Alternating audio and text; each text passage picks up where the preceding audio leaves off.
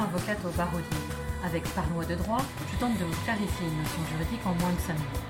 Dans cet épisode, je vous explique dans quel cas vous pouvez apposer la mention fabriquée en France sur un produit manufacturé.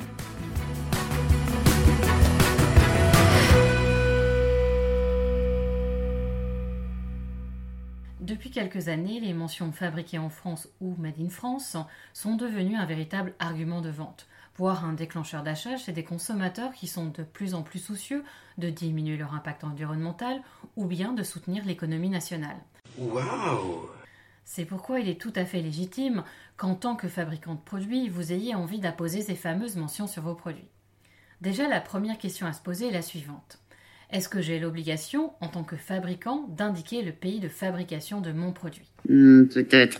Et là, la réponse est assez simple. Sauf si vous êtes fabricant de certains produits alimentaires, tels que les fruits et légumes ou l'huile d'olive, de certains produits agricoles ou de produits cosmétiques importés, vous n'avez pas l'obligation d'indiquer, en France et dans l'Union européenne, l'origine de fabrication de vos produits, que ce soit sur le produit lui-même ou son emballage. Ah bon?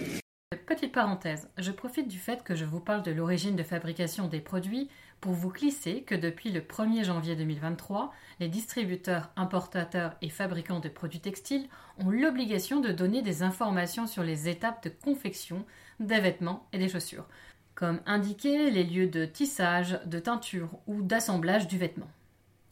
Mais revenons à nos moutons. Sur la base de ce que je viens de vous dire, vous pouvez donc tout à fait décider d'apposer sur votre produit manufacturé la mention fabriqué en France ou Made in France, mais à la condition toutefois que votre produit remplisse les critères liés à l'utilisation de ces marquages d'origine. Mais là, je vous entends, vous vous demandez quels sont ces critères. Alors, il convient de distinguer deux situations. Premier cas, très simple, 100% des étapes de fabrication de votre produit ont été réalisées en France à partir de produits ou d'ingrédients français. A priori, vous ne devriez pas avoir trop de soucis pour utiliser le fabriqué en France. Second cas, plus fréquent, c'est quand l'élaboration de votre produit a impliqué des facteurs de production, comme euh, des composants, des matières premières ou les étapes de la fabrication, deux pays différents. Dans ce cas-là, il va falloir déterminer le pays où votre produit a subi sa dernière transformation substantielle. Pour être honnête, cette appréciation se fait à partir de critères relativement techniques et qui vont différer selon chaque type de produit. Oula Je vais vous donner plutôt des exemples.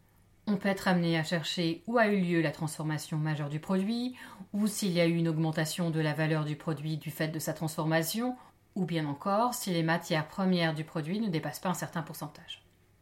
Pour vous donner un exemple un peu plus concret, une chaussette peut revendiquer le marquage fabriqué en France seulement si elle a été tricotée en France et même si le fil vient d'un autre pays. Attention, le but de cet épisode n'est pas de vous permettre hein, de déterminer si votre produit peut porter la mention fabriqué en France, Ben bravo mais plutôt, comme je vous l'indiquais en introduction, de vous clarifier les conditions d'utilisation de ce marquage.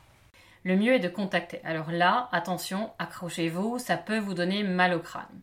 Donc de contacter la Direction générale des douanes et des droits indirects, DGDDI, via le service de l'origine et du Made in France, SOMIF, dans le cadre de la procédure Information sur le Made in France. Ah ouais Cette demande se fait par voie postale uniquement, mais la réponse vous permettra de vous assurer que vous pouvez utiliser cette mention.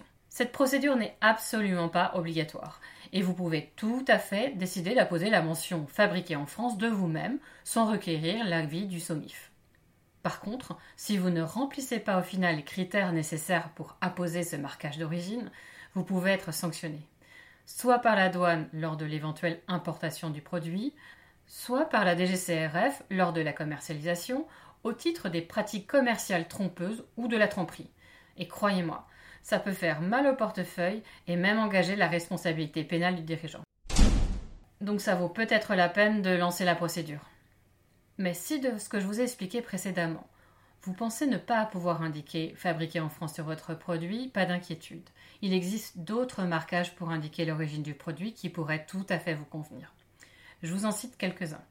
D'abord, il existe l'origine France Garantie. C'est un label qui certifie que le lieu où le produit prend ses caractéristiques essentielles est bien situé en France et que 50% au moins du prix unitaire est acquis en France. Il existe aussi les indications géographiques attribuées par l'INPI ou encore le label Entreprise du patrimoine vivant, qui est une marque de reconnaissance de l'État mise en place pour distinguer les entreprises françaises au savoir-faire artisanaux et industriels d'excellence. N'hésitez pas à vous renseigner si l'une de ces marquages vous intéresse.